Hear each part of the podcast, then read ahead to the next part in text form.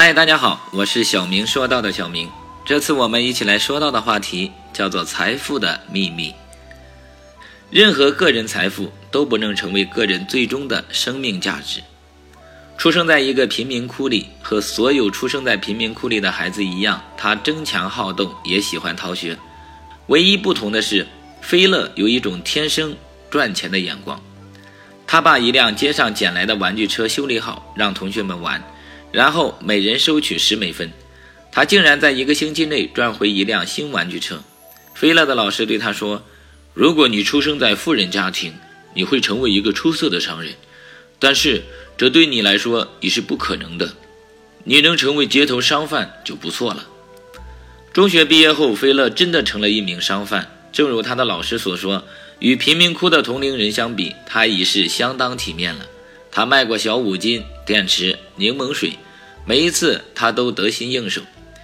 菲勒真正的起家靠的是一堆丝绸，这些丝绸来自日本，因为在海轮运输当中遭遇风暴，这些丝绸被染料浸湿了，数量足足有一吨之多。这些被浸染的丝绸成了日本人头疼的东西，他们想处理掉，却无人问津，就想搬运到港口扔进垃圾箱。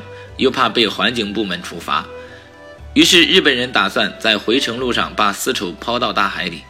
港口的一个地下酒吧是菲勒夜晚的乐园，他每天都来这里喝酒。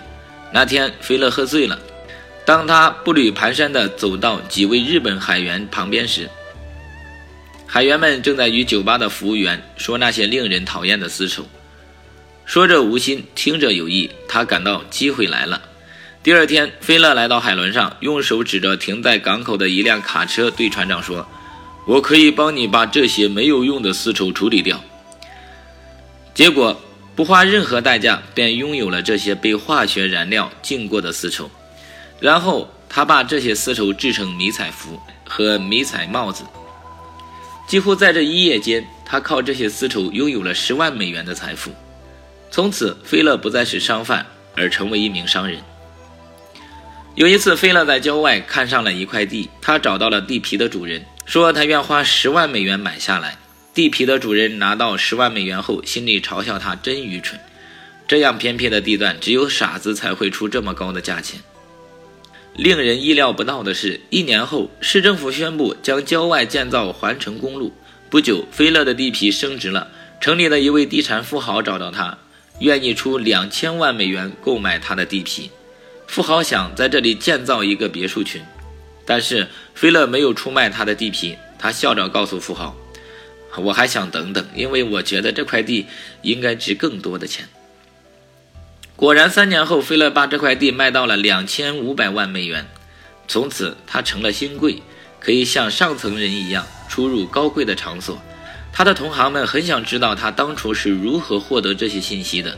甚至怀疑他和市政府的高级官员有来往，但结果令他很失望。菲勒没有一位在市政府上任职的朋友。很多富豪之所以成为巨大财富的拥有者，就在于他们有一个善于思考和把握机遇的大脑。